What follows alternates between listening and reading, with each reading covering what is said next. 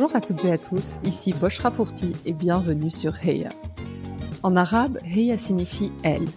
C'est parce que ce mot n'est pas suffisamment utilisé pour parler de réussite et d'ambition féminine que j'ai décidé de lancer ce podcast.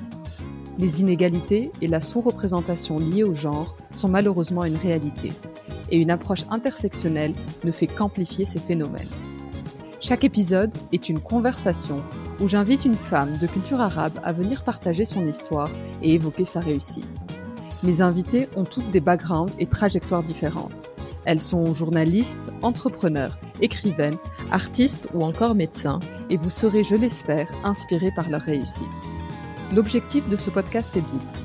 Tout d'abord, promouvoir une image différente de la femme arabe en mettant en lumière ses parcours exceptionnels mais aussi aider les plus jeunes ou celles en quête de renouveau à trouver des rôles modèles et ambitionner leur avenir. Ma conviction ultime est que la seule manière d'y croire, c'est de le voir, ou en l'occurrence l'entendre. Si ce podcast vous plaît, je vous invite à prendre quelques minutes pour le noter 5 étoiles sur iTunes ou Apple Podcast. C'est la meilleure manière de le soutenir. Sans plus attendre, je vous laisse découvrir notre invité du jour. Cette semaine, je suis ravie de partager ma conversation avec Myriam Atia, rédactrice en chef du média digital Période. Myriam a exercé dans plusieurs rédactions, dont Ouest France, le magazine de la santé ou encore Le Monde. Dans cet épisode, elle revient sur son enfance, ses origines tunisiennes et ses premières réflexions féministes. Elle retrace le parcours qui l'a mené jusqu'à sa fonction actuelle sans faire l'impasse sur les responsabilités et défis inhérents. Myriam revient également sur ce besoin, ressenti très jeune, de s'investir et travailler plus que les autres afin de combler le manque de maîtrise de certains codes du fait de ses origines. Enfin, nous avons discuté de la diversité dans le milieu des médias, du syndrome de l'imposteur et du sujet des quotas. Sans plus attendre, je laisse place à la Heya du jour, Myriam Atia. Bonjour Myriam. Salut. Comment vas-tu? Ça va très bien et toi? Ça va super. Je te remercie infiniment euh, de me consacrer une petite heure euh, sur un jour de congé. J'apprécie vraiment euh, et je suis très contente de, t'avoir sur le podcast aujourd'hui. Bah moi aussi, je suis très contente d'être là et merci pour l'invitation. Avec grand plaisir. Myriam, la tradition serait, c'est de commencer par les origines. Donc, si tu es d'accord, est-ce que tu pourrais nous parler un peu de ton enfance, l'environnement dans lequel tu as grandi, le type d'éducation que tu as eu? Alors, moi, je suis d'origine tunisienne. Donc, mes deux parents sont tunisiens. Ma mère, elle est de Tunis, euh, Tunis Centre, et mon père, il est d'une petite ville qui s'appelle Zarzis, euh, juste à côté de, Djerba, dans le, dans le sud. Euh, et ils se sont tous les deux rencontrés en, Tunisie. Ensuite, ils sont venus vivre en France dans les années 90. Et donc, moi, je suis née en France en 97, à Alfortville, pour être très précise, dans le 94. Et donc, non, j'ai une éducation, forcément, une éducation avec une double double culture, donc euh, très euh, culture tunisienne, on parle arabe à la maison, euh, tu vois, enfin vraiment une, éducation comme mes parents quand ils étaient petits, et en même temps, bah, t'es né en France, donc t'as aussi ce truc de double, de double culture, mais non, en France, trop chouette, et après, on a vécu dans le 18e toute notre vie, voilà, à Paris. Et tu es, tu es fille unique, t'as as des frères et sœurs? Ouais, j'ai un petit frère et une petite sœur. Donc une petite sœur de 22 ans et un petit frère de 14, donc je suis la, je suis la plus grande et jeune, est-ce que tu te projetais dans un métier? Est-ce qu'il y avait un métier qui te faisait rêver? Est-ce que tu, tu rêvais un peu ta vie d'adulte? Moi, j'avais trop hâte d'être adulte quand j'étais petite. et maintenant, je regrette un peu. C'est ce que les euh, parents te disent tout le temps. Profite, profite, tu vas regretter. T'es là, il me saoule. Et en fait, euh, d'avoir un appart et tout. Et maintenant, je, tu te rends compte, c'est trop. et euh, non, quand j'étais petite, je voulais être médecin toute petite, vraiment, je voulais trop être médecin et, après, j'ai compris qu'il fallait faire des études scientifiques et j'ai compris que c'était pas pour moi. Et après, assez jeune, j'ai su que je voulais faire un truc un peu dans le monde de l'écriture, tu vois. Je savais que ça me plairait de raconter des histoires, euh, ce genre de choses. Donc, euh, petit à petit, euh, j'ai commencé à avoir cette idée-là du de pourquoi pas faire du journalisme, mais c'est arrivé vraiment assez tardivement, je dirais. Et tes parents te soutenaient plutôt dans cette idée parce que tu parlais de médecin et c'est un peu les les métiers Graal, euh, en tout cas, dans, enfin pas que dans notre culture d'ailleurs, je pense partout. Euh, et puis c'est un peu l'association de la réussite pour nos parents, médecin, avocat, enfin t'as un peu trois quatre métiers. Est-ce que euh, ce, choix de l'écriture ou cette idée d'aller vers l'écriture, c'était quelque chose qui soutenait? Mmh, Je dirais qu'ils l'ont soutenu un peu après quand ça a commencé à devenir sérieux parce qu'au début clairement mes parents, enfin mon père il aurait adoré que je sois médecin et que je fasse des études scientifiques. Donc déjà rien que quand à l'époque, euh, quand on choisissait les options euh, au lycée, que j'ai enlevé les maths, euh, mon, père il me disait c'est pas possible, tu vas plus faire de maths de ta vie, etc. Et en fait petit à petit, il a vu que j'aimais vraiment ça et que en fait tu pouvais avoir un travail en faisant autre chose qu'en étant médecin ou, ou bosser dans le métier du, enfin dans le médical quoi. Donc non, ils ont totalement soutenu et maintenant que ça que ça me plaît et qu'ils voient que je suis heureuse, il y a, y a plus de problème. Mais au début, c'était pas le projet. Ça a mis du temps. Tu, parlais de ton enfance, du fait que c'était euh, un peu la Tunisie à la maison. Comment tu vivais cette double culture euh, jeune? Est-ce que c'est quelque chose avec laquelle tu as été euh, très vite à l'aise? Ou est-ce que ça a mis du temps bah, Moi, j'ai un peu l'impression que c'était plus simple quand tu étais petit. Parce que quand on était petit, nous, on passait tous nos étés, typiquement, on allait au bled tous les étés pendant, pendant deux mois. on était vraiment très... Tu vois, tu te rends pas trop compte, en fait, tu t'es dedans, il n'y a pas trop de problèmes. Et je trouve que c'est plus tu grandis et tu as un environnement, tu vas à l'école, ensuite tu vas au collège. Et ce qui est le cas en France, malheureusement, et dans plein d'autres villes, c'est que plus tu vas dans des études qui sont spécialisées, moins tu as de gens qui sont issus euh, de, l'immigration, de diversité, etc. Et plus tu te retrouves seul avec ce, ce bagage de double culture. Donc je dirais que quand j'étais petite, c'était pas du tout un problème parce que dans, dans le quartier où on a grandi, il y avait beaucoup d'enfants dont c'était le cas aussi. Mais plus tu arrives dans des lycées un peu euh, centre de Paris, etc., plus tu te rends compte que toi, ton vécu et le fait qu'à la maison, bah oui, tes parents, ils parlent pas français. Enfin, ils parlent très bien français, mais c'est pas leur langue, euh, c'est pas leur langue maternelle. Et que bah t'as pas les, même culturellement, t'as pas les mêmes références. Moi, jusqu'à aujourd'hui, il y a plein de films que j'ai jamais vus de la culture française, mais parce que c'était pas ce qu'on regardait euh, quand à la maison. Exactement. Moi, genre typiquement les Louis de Funès, je ne, enfin, je n'ai jamais vu un film avec Louis de Funès parce que c'est pas du tout la culture de mes parents. Et plein de fois, t'as des discussions comme ça et je me dis, il y a quand même un décalage, mais Maintenant, je suis hyper à l'aise avec ça, tu vois. C'est plutôt, je pense, le moment de l'adolescence où tu essayes un peu de te. Tu trouves un peu ta place, euh, surtout quand tu es en France, etc.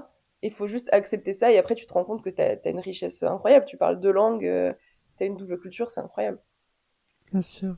Et tu as fait euh, fait une école de journalisme, euh, tu as fait l'école de journalisme de Lille, c'est plutôt des études prestigieuses et tu disais tout à l'heure que plus tu avances et plus tu arrives euh, à Paris, euh, peut-être dans des grandes écoles et c'est là que tu que tu vois ou que tu ressens potentiellement que qu'il y a une différence et que et que tout le monde enfin qu'il y a de moins en moins de monde issu de la diversité. Est-ce que est-ce que ça a été un choc cette période-là, enfin un choc entre guillemets ou, euh, ou est-ce que tu étais déjà préparé et, et, comment se sont passées ces, ces quelques années euh, d'études euh, à l'école? Honnêtement, je dirais que j'étais assez préparée parce que le master en école de journalisme, c'est après trois ans d'études supérieures et ça reste des études pour accéder à un concours. Tu es obligé soit de faire une prépa, soit d'aller. Enfin, tu as déjà avant ça un avant-goût du fait que bah, là où tu vas arriver plus tard, il y aura pas énormément de diversité. Et donc, je dirais que j'étais assez préparée, mais c'est sûr que c'est toujours un peu choquant quand tu arrives quelque part et que tu peux compter les arabes et les noirs qu'il y a, tu vois. Enfin, quand tu te dis euh, si je peux les compter sur les doigts d'une main, c'est qu'il y a un problème. Euh, donc non, c'est, c'est, j'étais, enfin, c'est pas quelque chose qui m'a pesé, on va dire, pendant mes études, mais c'est vrai que tu te rends compte qu'il y a un problème en fait quand quand il y a si peu de diversité dans des milieux où en fait euh, on est censé parler aux gens, on est censé parler à connaître un peu le vécu des gens, pouvoir voilà s'exprimer un peu avec tout le monde, de se rendre compte que c'est aussi homogène et quand bien même tu as des gens issus de la diversité, et c'est le cas, c'est pas c'est aussi quelle diversité, tu vois. Est-ce que c'est des gens qui viennent d'un milieu très aisé? Est-ce que c'est vraiment des gens qui. C'est vraiment. Euh... Ouais, il y a encore beaucoup de travail à faire. Ouais. Moi, j'ai reçu, euh, j'ai reçu euh, pas mal d'autres journalistes euh, qui, pour le coup, elles n'avaient pas fait d'école de journalisme pour diverses raisons, et, et c'était, du coup, elles sont arrivées au journalisme par d'autres parcours, d'autres expériences, etc. Est-ce que tu trouves que, du coup, ce, ce passage par l'école de journalisme a été un accélérateur pour pour être plus stable plus rapidement, éviter toutes ces années euh, de galère euh, à faire des piges, à essayer de, de légitimer un peu euh, sa position et expliquer d'où on vient. Et puis on sait aussi qu'en France, il y a beaucoup la, la tradition des écoles. Quelle école t'as fait Enfin, contrairement à d'autres pays où il y a un peu plus on valorise un peu plus des parcours plus divers. Est-ce que tu as senti que c'était un avantage ou pas forcément? Comment sont passées tes premières années? Ouais, totalement. Pour moi, c'était totalement un, avantage. J'ai eu la chance d'intégrer cette école et en fait, c'était aussi par, euh, par sécurité dans le sens où j'avais pas tellement le.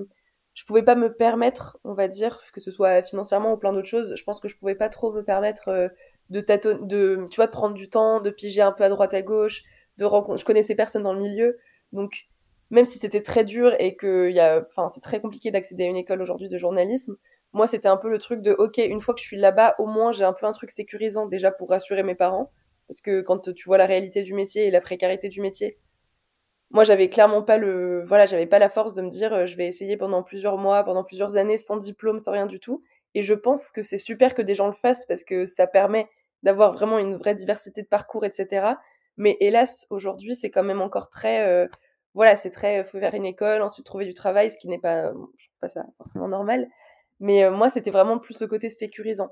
Et après, tu te rends bien compte que c'est pas les écoles qui font les meilleurs journalistes et qu'aujourd'hui, tu as plein de journalistes qui sont pas passés par des écoles qui sont talentueux. Mais ouais, c'est sûr que c'est plus rassurant d'avoir un cadre, quoi. Bien sûr. Et à la sortie des écoles, l'accès euh, à ce job a été euh, aussi facile que pour d'autres. Et tu parlais qu'à la base, le vivier était assez hétérogène et très peu de gens issus de la diversité. Est-ce que le retour et le feedback un peu du marché est plutôt positif quand même, ou euh, il y, a, quand même un biais où le marché s'attend quand même à avoir des gens d'un certain d'un certain profil et d'un certain background? Bah, ce qui est sûr, c'est que nous, par exemple, dans la, dans la rédaction où je travaille aujourd'hui, c'est des questions qu'on se pose, euh, comment avoir plus de diversité, etc. Mais c'est sûr qu'en fait, si on ne recrute que des gens qui sont passés par des écoles et qui forcément, en fait, si tu veux qu'ils aient les outils, c'est plus, enfin, entre guillemets, c'est plus simple de recruter des gens qui viennent d'école parce qu'ils ont les outils, ils ont la formation, etc. Mais en fait, tu arrives très vite à un blocage où tu te dis, en fait, on pourra pas avoir des gens issus de la diversité parce qu'il y en a pas dans les écoles, en fait. Donc, c'est même plus, moi, je trouve que le problème, il, il arrive, enfin, en fait, on se rend compte, il y a un constat beaucoup trop tard c'est-à-dire qu'au moment des entretiens d'embauche, bah, c'est là que les recruteurs se disent mince, on a tout le temps les mêmes profils.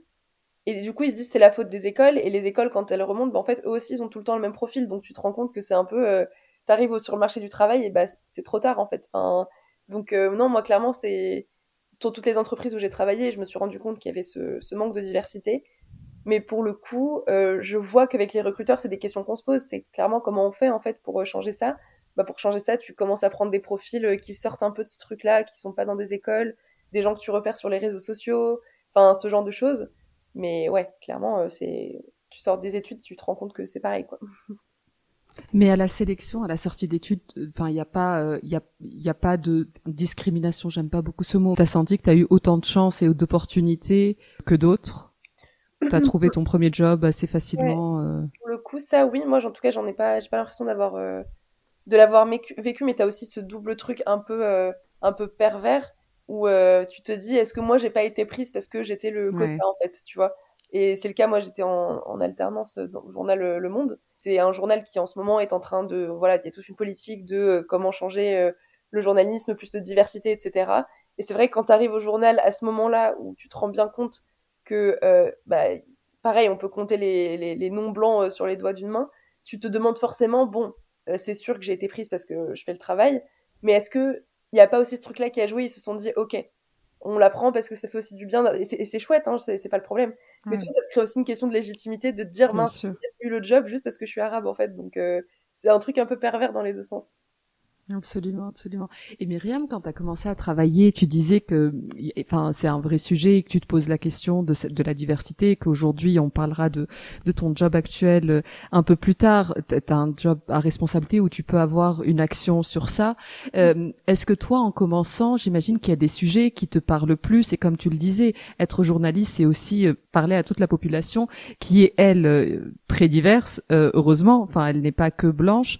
j'imagine qu'il y a des sujets qui te tenait à cœur ou que tu trouvais n'était pas forcément couvert par euh, par les médias mainstream, par un profil lambda de, de journalistes. Euh, je sais pas, par exemple, couvrir des sujets qui traitent, par exemple, de l'arabité ou de choses qui peuvent te parler plus personnellement. Est-ce que tu as senti une volonté de couvrir ça et est-ce que tu y es allé euh, volontairement ou est-ce qu'il y a un peu une peur de l'association l'arabe qui parle des arabes qu'on peut rapidement catégoriser de cette manière-là? Bah, ça, je suis d'accord, c'est hyper compliqué. C'est-à-dire que soit c'est des sujets qui t'intéressent et en même temps, t'as pas envie que ce soit d'autres personnes qui le fassent parce qu'elles vont pas bien le faire. Et en même temps, c'est ça. Genre, moi, quand je travaillais au Monde, on avait fait un papier avec une, avec une collègue sur justement les discriminations euh, que tu peux subir quand tu es une femme arabe dans le monde amoureux, que ce soit à la fois euh, des, préjugés de la part de ta famille euh, parce que certaines valeurs conservatrices, et aussi comment la société rejette forcément euh, il y a plein de questions autour du racisme dans le monde amoureux, etc. Et c'est vrai qu'il y a cette question de pourquoi c'est nous qui faisons ce papier. bah ouais, en fait, on le fait parce que ça nous concerne et qu'on sait qu'on le fera mieux que les autres, mais en même temps, c'est vrai que tout de suite, tu te dis mince, je vais être catalogué, comme tu dis, comme l'arabe qui fait des sujets sur les arabes. Mais en fait, hélas, heureusement qu'il y en a, enfin, qu'on est là aussi, tu vois, parce que sinon, personne ne les fera, ces papiers, en fait. C'est-à-dire que, ok, bah, pendant quelques temps, on sera catalogué comme ça, mais en fait, moi, je préfère être catalogué comme ça et au moins qu'il y ait quelqu'un qui en parle, parce que clairement, c'est pas les journalistes qui ont aucun, euh, aucun vécu par rapport à ça ou qui n'y connaissent rien qui vont le faire, en fait. Donc, euh, oui, euh, je pense que c'est le passage obligatoire pour qu'on ait plus de, de, diversité dans les papiers qu'on lit et plus de sujets que les gens ne connaissent vraiment pas. C'est de passer par ce truc-là un peu stigmatisant et un peu on te met dans une case. Ouais. Et arriver à l'assumer, j'imagine, comme tu dis, vaut mieux que ce soit nous qui les couvrons ces sujets que, que d'autres personnes qui le connaissent pas tout. Ouais. Ouais, c'est ça. Et se dire aussi, enfin, en fait, c'est passer le truc de j'ai honte un peu, tu vois. C'est se dire, en fait, j'ai pas honte, voilà, c'est mes origines. Et en fait, moi, je peux, entre guillemets, parler en mal ou en bien de ma culture parce que je la connais et je sais ce qu'elle est vraiment et c'est une vraie nuance, tu vois. Y a... Nous, quand on parle de. Dans ce papier-là où on parlait un peu des préjugés et de, du poids de parfois de, des, familles conservatrices, etc., il y a de la nuance en fait. On sait pourquoi les familles elles sont comme ça, on sait pourquoi il y a le poids des traditions. C'est pas juste des clichés que tu copies-colles et que tu as juste vu à la télé en fait. C'est vraiment. Euh, c'est beaucoup plus subtil que ça. Donc je trouve ça important qu'il y ait des journalistes un peu comme nous aussi pour apporter un peu cette, ouais, cette subtilité que d'autres n'auront pas parce qu'ils ne connaissent pas du tout le milieu, quoi. Est-ce qu'il y a eu un moment où, euh, je sais pas, un déclic ou la maturité ou je sais quoi, où tu te dis, je m'en fous de ce qu'on pense et, et tu n'as plus un peu ce passage de, euh, j'accepte de passer un mauvais moment ou de prendre un peu ce truc, l'arabe qui traite des arabes, je, je serre les dents, mais c'est ma responsabilité de le faire un peu avec plaisir et sans et sans vraiment euh, penser à ce que d'autres peuvent penser et cette case dans laquelle on peut te on peut te renvoyer. Bah, je pense c'est à force de à force de faire des sujets, à force de travailler. Enfin tu vois oui clairement j'ai plus euh... moi je suis assez fière de, de, ce que je fais donc euh, franchement ça c'est assez chouette mais ça vient avec les années et c'est aussi plus tu te sens c'est une question de légitimité et aussi de en fait au bout d'un moment enfin moi je travaille sur des questions de féminisme et aussi forcément de de diversité et ce genre de choses et au bout d'un moment, je sais en fait que ces sujets-là sont importants. Euh, je sais que ça fait aussi, enfin, on en parlera après, mais je suis dans un média qui est quand même assez, euh, qui est sur les réseaux sociaux, donc on a beaucoup de retours. En fait, c'est un côté cool et aussi euh, parfois plus compliqué, mais on a en direct un peu les réactions des gens et ça fait du bien quand tu parles de de certains sujets d'avoir des gens qui te disent bah en fait moi c'est la première fois que je lis un papier, que je vois une vidéo et que je me dis ah je me sens représentée et ça fait du bien et d'autres gens qui disent bah en fait je connaissais pas ça du tout. Et en fait c'est intéressant pour moi de savoir que dans une culture c'est comme ça dans une autre c'est comme ça. Donc je pense que c'est aussi grâce au retour des gens. Typiquement euh, quand euh, ce fameux papier euh, au monde j'en parle beaucoup parce qu'il avait fait beaucoup de bruit à l'époque. Certes ça avait créé plein de débats c'était compliqué etc mais dans mes réseaux privés j'avais reçu plein de messages d'inconnus qui me disaient enfin une personne qui nous écrit un papier en disant bah en fait être une femme arabe aujourd'hui en France dans des relations amoureuses mais en fait, c'est ça et ça. C'est plus compliqué. Il y a de la mmh. nuance. Il y a ce truc-là de tu veux pas euh, trahir tes parents. Et en même temps, bah, toute génération a dû à un moment ou un autre euh, trahir ses parents quelque, en quelque sorte, tu vois. Et c'est des nuances que si tu arrives de l'extérieur avec tes gros sabots euh, de mec blanc qui a jamais, qui a jamais connu ça, tu dis n'importe quoi et c'est très vite cliché, tu vois. Donc non, je pense que c'est beaucoup grâce au retour des gens aussi. Et donc tu parlais du média dans lequel tu travailles aujourd'hui. Donc aujourd'hui tu es rédactrice en chef de Période. Tu veux nous parler un peu de, de Période et de comment tu as atterri euh, dans ce média? Est-ce que tu étais vraiment à la recherche d'un média plus engagé? Est-ce que c'est le hasard de la vie et une opportunité qui est venue? Euh, Je suis un peu curieuse de savoir un peu euh, comment t'es arrivé, t'en arrivé là. Alors, Période, c'est un média féministe, du coup, sur les réseaux sociaux. Et ça appartient au groupe Loopsider. Donc Loopsider, c'est la maison, c'est la maison mère. Et c'est un média qui a été créé il y a trois ans. Et l'idée, c'était que ce soit le premier média féministe sur les réseaux sociaux, féministe, inclusif et toute autre question. On parle aussi beaucoup de, de, de questions LGBT, questions de genre. C'était vraiment le, le, projet de base. Et moi, c'était un média que je, que je suivais, hein, pour être tout à fait honnête. Et en fait, c'était un peu un hasard de la vie. C'est qu'il y a 3-4 ans, quand j'étais encore en études, le média était en train de se, de se lancer. Et le rédacteur en chef m'avait contacté à l'époque, enfin on s'était on était rentré en contact parce que je cherchais une alternance, donc il y a 3-4 ans. Et euh, finalement, j'ai jamais eu cette, enfin j'ai jamais pris cette alternance parce que j'en ai eu une autre et donc euh, voilà, euh, on était en bon terme, mais je suis allée ailleurs. Et donc il y a 6-7 mois, un truc comme ça, il m'a recontacté Et il m'a dit, au fait, qu'est-ce que tu deviens Enfin, complètement par hasard, je cherchais pas du tout de travail. Et moi, je venais de signer un CDI dans le, média où j'étais, donc j'avais pas trop de. Voilà, j'étais pas du tout en recherche. Et il m'a dit, si tu veux, on cherche quelqu'un pour être la nouvelle red chef de ce média.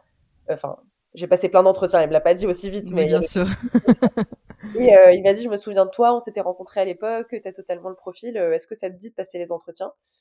Et donc, euh, voilà, j'ai passé plein d'entretiens, ça, ça a bien matché. Et je pense qu'il y avait aussi ce truc, et j'en parle assez ouvertement avec mon chef, et pour ça, il n'y a pas trop de problème, c'est que c'était aussi, c'était aussi important que ce soit une femme racisée, en fait, à la tête du média, parce que quand bien même le média était, enfin, ça a toujours été super, etc., mais c'est vrai que lui, il avait aussi cette volonté un peu de se dire, euh, voilà, le féminisme, il faut aussi élargir un peu euh, aux questions euh, autres que juste féminisme blanc, entre guillemets, même si c'est plus compliqué que ça. Mais je, sais que c'est des questions avec lesquelles on, on discute souvent avec mon chef, et pour lui, c'était aussi important, tu vois, d'avoir ce profil qui sorte un peu du truc classique, école de journalisme, féminisme blanc, etc., et de se dire, ça va apporter un peu des nouveaux sujets. Et c'est vrai que sur période bah, on fait souvent, enfin moi je fais souvent des sujets liés, euh, voilà, aux, origines, à la religion, ce genre de choses, et je pense que c'est important.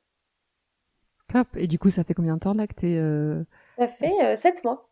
Je suis arrivée en juin dernier, ouais. Et du coup, tu disais, euh, et, je le comprends tout à fait, cette volonté d'avoir une femme et une femme euh, idéalement issue de la diversité euh, pour représenter le média et être en ligne un peu avec la ligne éditoriale. Est-ce que t'as pas eu peur, et c'est ce qu'on disait au début de, de l'interview, d'être prise un peu aussi pour tes origines, même si là, c'est il y a un lien direct avec la ligne éditoriale. Est-ce qu'il y a eu un peu un un doute ou une gêne entre guillemets avant de prendre le poste par rapport à ça? Oh, En vrai, oui.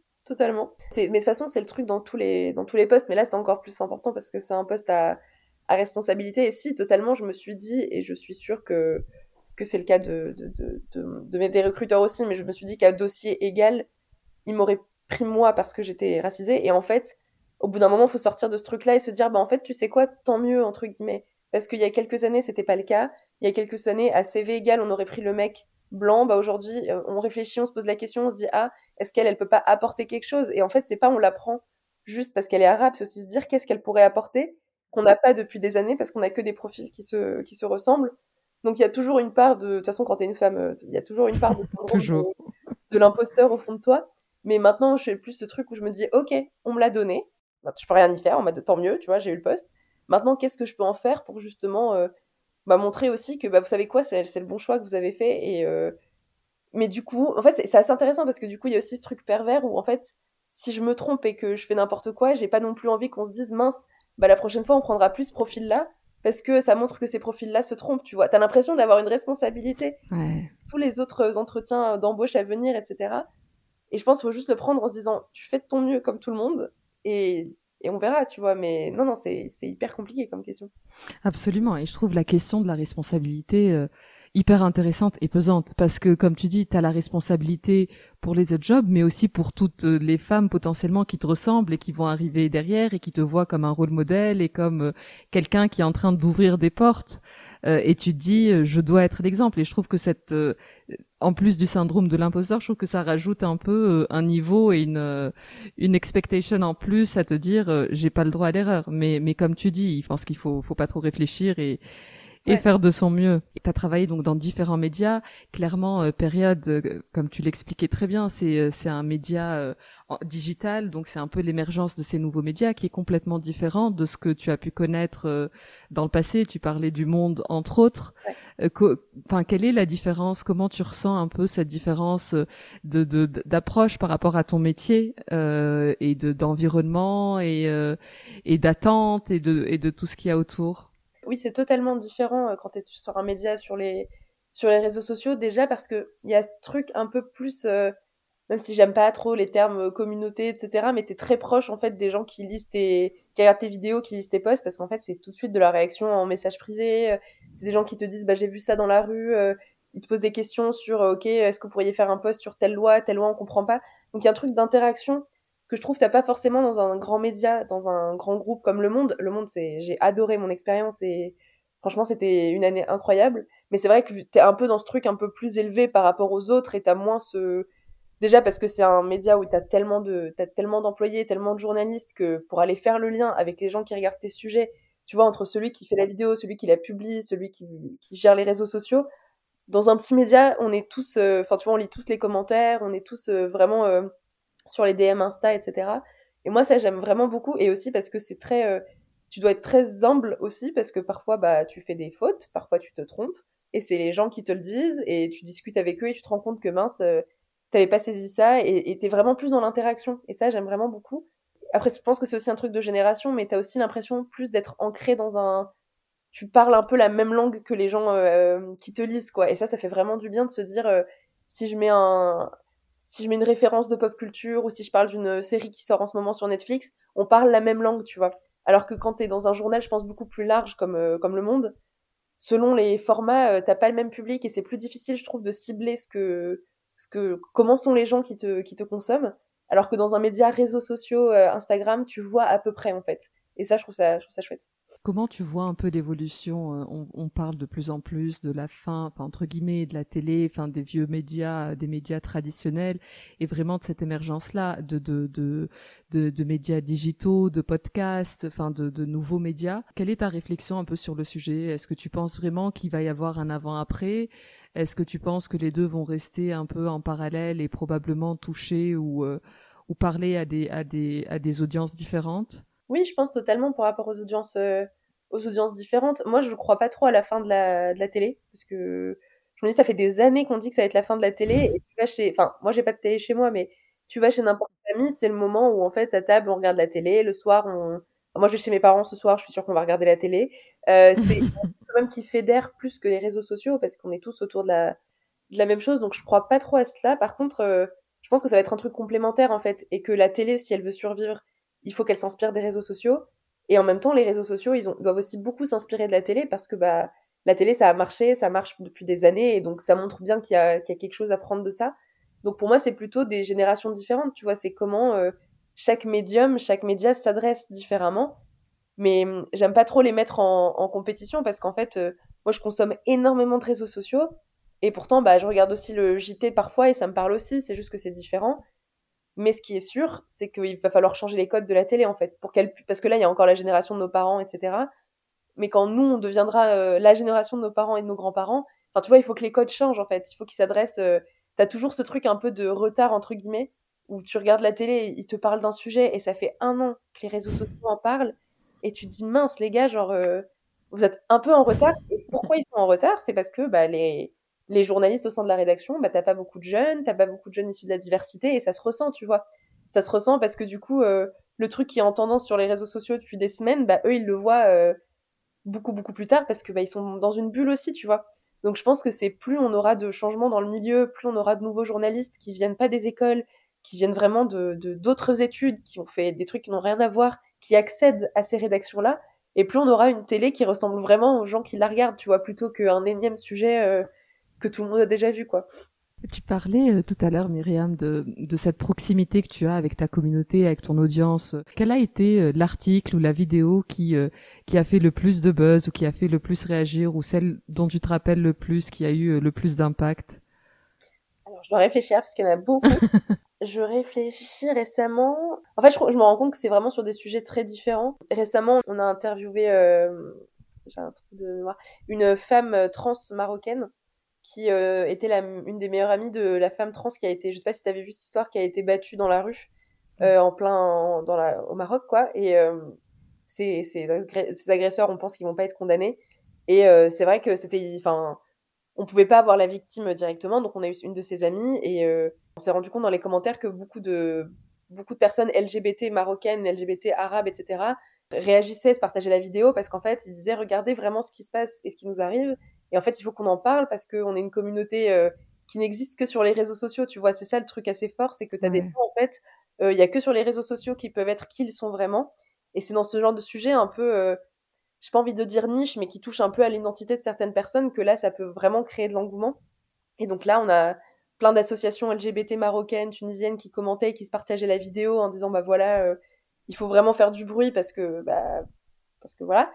Et donc il y a eu ça, il y a eu euh, une interview d'une ancienne star de télé-réalité qui s'appelle Aurélie Preston Et pareil, là, ça touchait aussi beaucoup notre communauté parce qu'on est, on a grandi avec la télé-réalité. Et là, c'était pour venir parler du harcèlement que tu vis en télé euh, quand t'es une femme euh, et que t'es passé par les anges de la télé, quoi. Clairement, tu, tu vis un harcèlement assez fort véhiculé par par l'émission. Et ça, pareil, ça a fait beaucoup de bruit, ça a fait beaucoup réagir parce que c'est, c'est, en fait, c'est vraiment des sujets où on fait des sujets très simples aussi parfois, hein, très, voilà, très gentils, etc.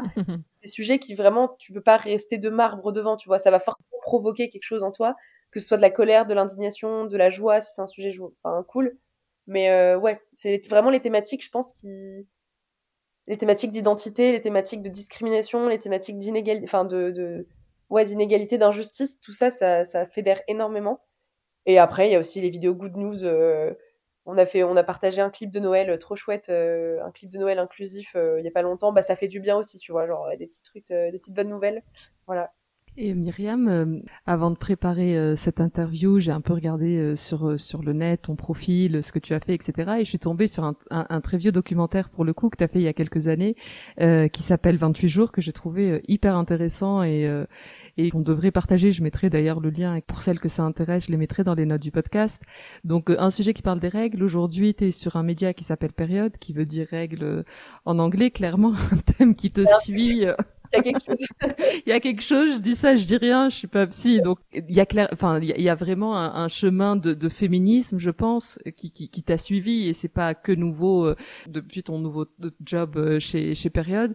Est-ce que ça a toujours été là? Est-ce que depuis petite tu as ressenti un peu ce, ce côté féministe, cette volonté de changer les choses, d'en parler, ou est-ce que ça arrivait un peu sur le tard? Et puis t'es d'origine tunisienne, il y a aussi un peu euh, une histoire de la femme tunisienne qui est quand même euh, plutôt émancipée euh, dans le monde arabe. Totalement. Et alors moi, je pense que c'est vraiment venu avec mon éducation quand j'étais petite, dans le sens où, et j'en veux pas du tout à mes parents, hein, ils, ont grandi, mais mes parents, ils avaient quand même énormément de clichés euh, sur, sur, voilà, sur ces questions de genre, sur les questions de féminisme, etc.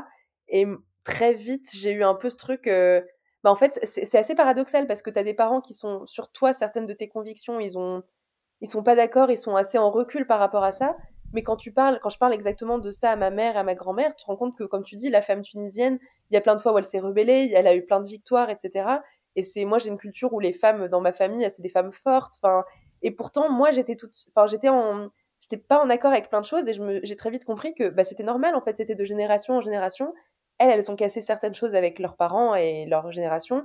Bah, moi, c'était à moi de casser certaines choses aussi. Et en fait, c'est quand j'ai eu un petit frère pour être honnête, c'était en 2008. Et que j'ai posé, enfin, j'en parlais avec mon père, moi, c'était le moment où je commençais à être au, collège. Et que, tu sais, je voulais partir en vacances avec mes amis, ou que je voulais rentrer tard le soir, etc.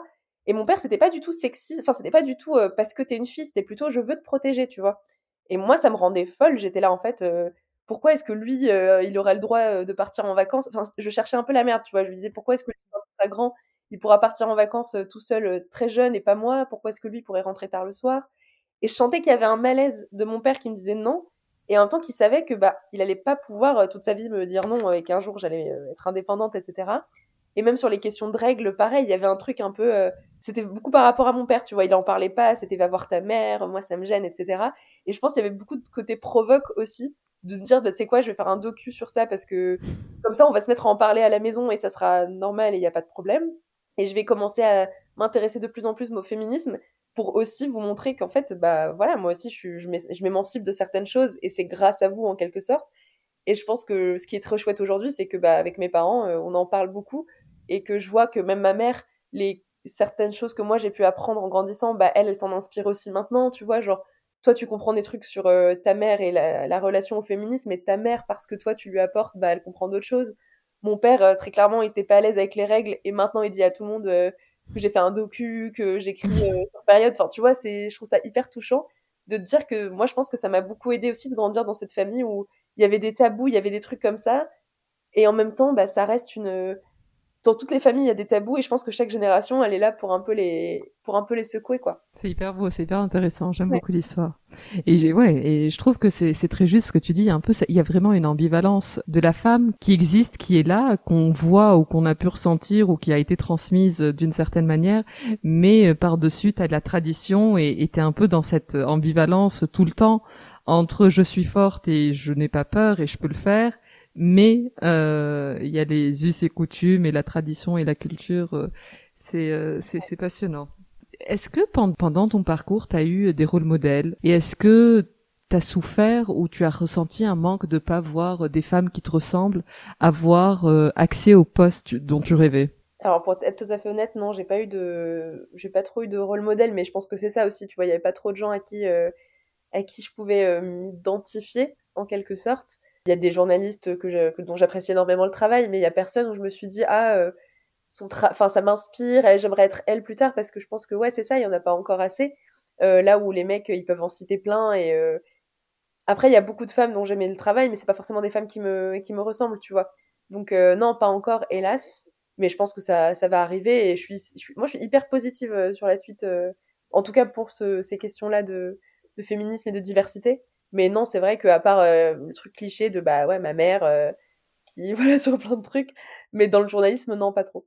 Quelles sont les actions que tu essayes de pousser pour le coup à ton échelle avec ton nouveau job en étant à la tête d'une rédaction pour pour transmettre ça? Parce que j'imagine que toi tu deviens un, un rôle modèle malgré tout pour la nouvelle génération euh, sur un média euh, qui est euh, qui est hyper cool, qui est très suivi, de voir quelqu'un de jeune, de d'origine maghrébine, tunisienne, c'est c'est hyper inspirant pour beaucoup.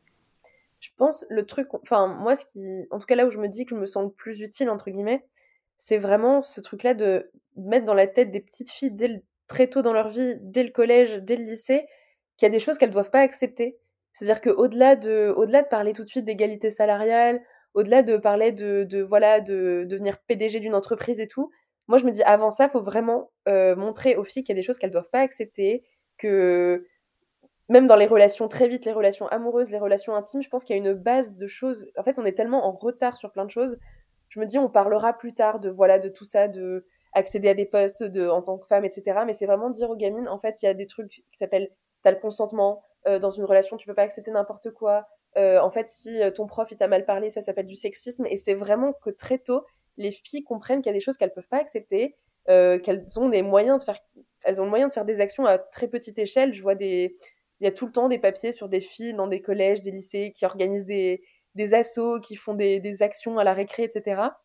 Et moi, c'est vraiment sur ce truc-là en fait que j'ai envie de que j'ai envie de travailler. là, j'aimerais bien faire de l'éducation aux médias en ce moment. C'est un truc qui m'intéresse énormément. Et je me dis, ces filles-là, une fois qu'elles auront cette petite graine plantée dans la tête, bah après, elles auront moins peur de faire des études qui leur font peur parce qu'elles ne se sentent pas légitimes. Mais hum, c'est vrai que c'est un peu dommage, mais je me dis, moi, nous, notre génération, tu vois, enfin, même s'il y a encore beaucoup de choses à changer, beaucoup de choses à déconstruire, je me dis, ok, il faut qu'on le fasse, mais là, il faut vraiment qu'on se concentre sur celles qui arrivent. Et je trouve que celles qui arrivent, enfin, quand je vois en tout cas euh, les réponses qu'on a aux messages ou les échos que je peux avoir de mon petit frère qui est au collège, etc., je trouve que c'est cool, tu vois, ça va dans, un, dans, un, dans le bon sens. Donc, euh, je pense qu'il faut vraiment travailler sur ça pour que les petites filles d'aujourd'hui, dans 10 ans, en fait, elles passent des entretiens d'embauche et elles soient hyper carrées sur bah, moi, je veux ça, euh, j'ai pas peur et euh, je sais ce que je vaux. Et voilà, enfin, tu vois, vraiment planter une graine dès maintenant, quoi. C'est sûr, c'est sûr, et c'est ça qui qui changera tout en fait. Et euh, tu parlais de de, de cette, cet aspect important de l'éducation, et tout à l'heure on parlait un peu de cette responsabilité potentielle de de devenir un, un symbole entre guillemets. Est-ce que tu as eu euh, cette impression ou peut-être maintenant de devoir travailler plus pour prouver cette légitimité, pour prouver ce dont on parlait. Euh, je n'ai pas eu le rôle parce que le job, parce que parce qu'il fallait quelqu'un euh, qui soit euh, un peu plus bronzé ou pour pour changer un peu le les stats de de la boîte. Totalement, totalement. Et je pense pas que ce soit le, ce qu'il faille faire. Hein. Je pense que en travaillant pareil, on, y a, on a les mêmes compétences que d'autres. Mais moi, totalement, c'est un truc. pour, ce qui me rassure dans la vie et là où ça me, me calme, c'est vraiment le travail en fait. C'est de me dire en fait, si je travaille plus concrètement, bah, j'aurai plus de, tu vois, je vais y arriver plus forcément, etc. Et, mais ça a été très vite, même dans mes études, tu vois. Genre, euh, moi, j'étais quelqu'un qui passait des heures à la bibliothèque, à apprendre des trucs, à noter, à faire des fiches, etc. Parce que ça me rassurait, je me disais, bon, j'ai pas le bagage, en fait, c'est horrible, hein, mais j'ai pas le bagage euh, culturel, j'ai pas le bagage, euh, voilà, j'ai pas une culture G que peuvent avoir les gens qui passent les, les examens, j'ai pas les petits outils, j'ai pas les, j'ai pas de trucs d'élocution, tu vois, moi, j'ai pas appris à parler comme certaines personnes avec des enfin, tu... je sais pas comment dire les codes en fait donc comment tu t'exprimes vraiment les codes de société quoi en tout cas de la société dans, la... dans laquelle euh, dans laquelle on vit donc je me suis dit au moins si je travaille énormément au moins j'ai ça déjà tu vois et jusqu'à aujourd'hui c'est vrai que ouais euh, je me mets une une pression, je pense, que je ne devrais pas me mettre, mais ça m'aide aussi. Et c'est ça qui me permet aussi de me dire, ok, j'ai fait mon maximum, j'ai fait plus que ce que je pouvais. Bon, voilà, j'ai rien à me reprocher, mais euh, c'est un, un travers dans lequel tu peux tomber, je pense, et euh, il faut vite en sortir parce qu'après, tu vas passer ta vie à t'excuser. Et moi, c'est un peu le travail de ma vie depuis des, depuis des mois et des années. C'est juste de me dire, euh, c'est quoi, je mérite d'être là et j'ai le droit d'être là et c'est pas grave, quoi. Et c'est compliqué. On parlait de quotas. Quelle est ta position par rapport à ça? C'est un vrai débat. En France, il n'y en a pas. Dans des pays très proches de la France, clairement, il y a des politiques de quotas et, et c'est quelque chose dont des boîtes sont, euh, sont, sont monitorées par rapport à ça. Quelle est, euh, quelle est ta réflexion sur le, sur le sujet? Bah moi, j'ai, enfin vraiment, je suis honnête, je trouve ça hyper compliqué comme euh, comme question. À la fois, en fait, on est face à un tel, à une telle, enfin toute homogénéité dans les boîtes que bah tu te dis forcément, ça peut aider et c'est un moyen et ça doit pas être une fin en soi, tu vois. Si on met un des quotas pendant, je sais pas, quelques années pour arriver à quelque chose et après on les efface, pourquoi pas? Mais je pense qu'il y a aussi ce truc où c'est tellement mal fait. Enfin, tu vois, c'est fait de manière tellement, genre, euh, pas fluide, c'est vraiment, euh, on écrit sur une feuille, on a besoin de quatre arabes, de quatre noirs, bah forcément, si c'est fait comme ça, aussi mathématiquement, aussi, je le vois dans, dans, certaines boîtes euh, autour de moi, tu vois, c'est tellement pas subtil. Parce que encore, tu peux te dire que tu mets en place des quotas, mais en fait, pour mettre en place des quotas, tu vas faire passer des entretiens d'embauche à des gens de, de plein de milieux différents, et donc naturellement, tu vas rencontrer plus de gens de diversité, etc. Mais c'est vrai que quand vraiment tu vois parfois dans la boîte que dans tel service, il y a la personne euh, racisée, le machin, ça crée un malaise. Et en fait, ça crée un malaise parce qu'aussi, euh, il y a un problème et qu'il n'y en a pas assez. Mais je pense que pour les premiers, les premiers qui sont en train de vivre ça, c'est-à-dire nous, notre génération, ou les, dans d'autres pays, etc., avant que ça se normalise, ça va être très compliqué, tu vois, ça va créer des syndromes de l'imposteur à tout le monde.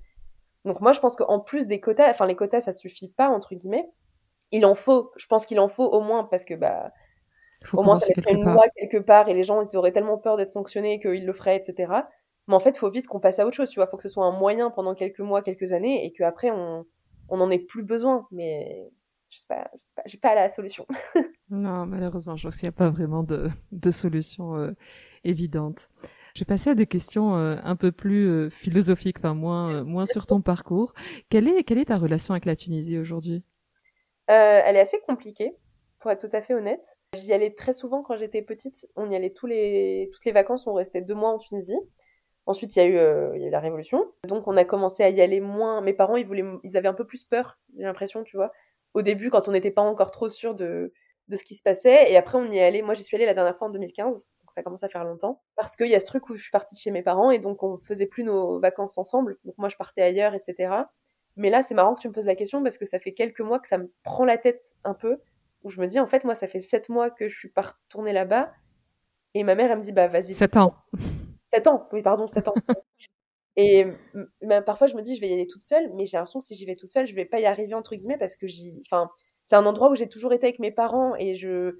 Tu vois, c'était facile parce que j'étais avec mes parents et tout, mais toute seule, j'ai l'impression que je connais rien et que c'est trop compliqué en fait. J'ai envie d'y retourner parce que ça me manque et que bah, j'ai ma famille là-bas, etc., que j'appelle tout le temps, mais que c'est pas pareil.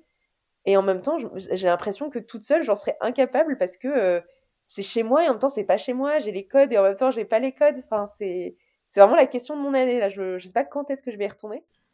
Quelle est euh, ta définition de la réussite, Myriam? Oh là, je vais dire des trucs hyper clichés, hein, mais euh, moi, c'est vraiment quand tes parents, ils sont fiers de toi, je pense. Enfin, tu vois, t'as vraiment réussi quand bah, tes parents, euh, quand tes parents, ils se disent, euh, bah, tous les sacrifices qu'on a fait, euh, et c'est pas forcément que du travail, tu vois, ça peut être ta vie personnelle, ça peut être autre chose, l'associatif, ce que tu fais dans ta vie, etc. Mais je pense vraiment c'est ça, c'est quand tes parents sont fiers et, et ça, c'est très ancré dans nos cultures, mais ouais, je pense que c'est ça. Qu'est-ce que tu dirais à la Myriam enfant? De se détendre, que ça va, que ça va aller. Et non, euh, plus sérieusement, que, qu'elle a raison un peu d'être. Euh, moi, mes parents, ils me reprochaient souvent d'être un peu. Euh, pas insolente, mais j'acceptais pas trop quand on me disait non comme ça. J'aimais bien débattre, j'aimais bien. j'étais curieuse et ça saoulait mes parents. Au bout d'un moment, ils étaient là, en arrête de poser autant de questions. Lâche-nous. Exactement. Et en fait, maintenant, je lui dirais, t'as raison, en fait. T'as raison de, de te dire, bah, pourquoi lui, il peut faire ça et pas elle? T'as raison de t'indigner. Et ouais, je lui dirais que faut qu'elle continue. Top. Myriam, euh, à la fin de l'interview, il y a un petit, euh, une petite section que j'appelle chaque show, qui est un peu un questionnaire euh, de Proust revisité. Donc le but, c'est vraiment de répondre du tac au tac, ce qui te vient spontanément. Est-ce que tu as une devise? Ouais, c'est un truc que j'avais quand j'étais petite. Et c'était s'il n'y a pas de solution, c'est qu'il n'y a pas de problème. J'aimais bien ça quand j'étais petite. Un livre? Ouais, c'est Chansons douces de Leila Slimani. C'est vraiment mon livre de. Je l'ai lu deux fois et je sais pas pourquoi, il m'a bouleversée. Une de tes résolutions euh, pour euh, la nouvelle année Je pense que c'est de vraiment euh, me faire confiance et sortir de ce syndrome de l'imposteur, tu vois. C'est vraiment de, croire en moi. Tu sens que ça te pèse encore? J'avance, mais tu vois, typiquement, je suis dans un travail où je suis souvent amenée à faire des, des conférences, à parler devant des gens, à expliquer ce que je fais, etc. Et je me dis, c'est plus viable si vraiment la veille de chaque conférence, je suis en panique parce que je me dis que je vais dire n'importe quoi, qu'on va se moquer de moi et tout. Et à chaque fois, ça se passe bien. Donc je me dis, il y a bien un jour, il faut juste que je me dise, c'est quoi, euh, t'es pas plus bête qu'une autre, euh, c'est bon, tu peux y aller. Et, ouais, j'aimerais plus me dire, je kiffe en fait ces moments-là où on me donne euh, la parole sur une conférence, où, où je présente des trucs devant des collègues, etc. J'ai envie vraiment de les kiffer ces moments et de me dire, c'est chouette, plutôt qu'à chaque fois me dire, mince, est-ce qu'ils sont en train de se dire qu'elle est bête? Enfin, tu vois. c'est fou ça. Hein, ouais. ton plat préféré? Mmh. Bah moi, euh, en tant que vraie Tunisienne, je vais dire l'amlokhaya. Voilà. Euh, ah, là, c'était vraiment tunisienne. Voilà, les gens, ils n'aiment pas tous, mais moi, j'adore l'amlokhaya. C'est hyper bon. Un lieu?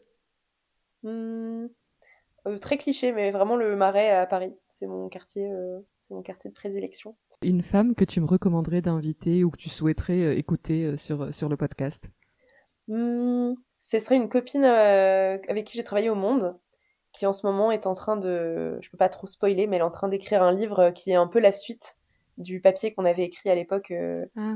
Donc, euh, qui va, je peux pas trop dire, mais il va pas tarder à sortir là dans les prochaines, euh, dans les prochaines semaines, qui s'appelle Rahma Adjadj, qui elle pour le coup depuis deux ans travaille sur ce livre et vraiment se questionne vraiment beaucoup sur ces questions de, se questionne sur ces questions. Waouh, se questionne beaucoup sur, sur comment quand on est une femme et qu'on vient de de ces milieux-là, on est forcément un moment en contradiction avec nos parents, mais qu'en fait c'est c'est normal et les générations de génération en génération, on va on va casser certaines choses et en même temps ça va nous permettre de nous rapprocher de nos parents sur d'autres questions. Et euh, elle vraiment, euh, je pense qu'au bout de deux ans de, elle a sillonné la France, elle a rencontré plein de femmes euh, arabes, musulmanes, etc. pour parler de ces questions-là de relations amoureuses et comment l'amour et les relations amoureuses, ça va peut-être révolutionner aussi plein de choses dans nos familles et, et sortir un peu de tous ces tabous, etc. Et donc, je pense qu'elle, euh, ouais, elle serait hyper intéressante à, à interroger. Génial, bah, je la contacterai. Et c'est drôle, j'ai reçu, je sais pas si tu la connais, Fatma Bouvet de la Maison Neuve, qui est psychiatre d'origine tunisienne et qui euh, et qui a beaucoup et qui traite beaucoup de ces sujets et qui a fait une capsule pour France Culture, si je dis pas de bêtises, un podcast où elle a enregistré ses séances de ses séances avec ses patients et c'était essentiellement autour de la sexualité et c'était des gens euh, issus de la diversité. Et j'ai trouvé, on a commencé à en discuter et le sujet était passionnant, donc ce serait avec grand plaisir de de continuer le débat euh, avec, euh, avec Rahma, c'est ça? Ouais, c'est ça. Myriam, je te remercie infiniment. J'ai passé un super moment. Trop bien, bah merci à toi, c'était hyper intéressant et c'est trop chouette comme, euh, comme expérience. Moi, j'ai plus l'habitude de poser des questions, tu vois, donc. J'imagine ça doit faire bizarre de, de retourner le, le, truc. Je te remercie infiniment. À très bientôt, Myriam. Cet épisode de Heya est maintenant terminé. Je vous remercie sincèrement de l'avoir écouté jusqu'au bout, ce qui, j'espère, veut dire que vous l'avez apprécié. N'hésitez pas à le partager autour de vous, avec des amis ou sur les réseaux sociaux, c'est ce qui permet au podcast de grandir. Vous pouvez aussi le noter 5 étoiles et me laisser un petit commentaire, c'est un vrai plaisir de les lire. Si vous avez des questions ou voulez me suggérer une invitée, n'hésitez pas à me contacter sur la page Instagram Heya underscore podcast. À très bientôt.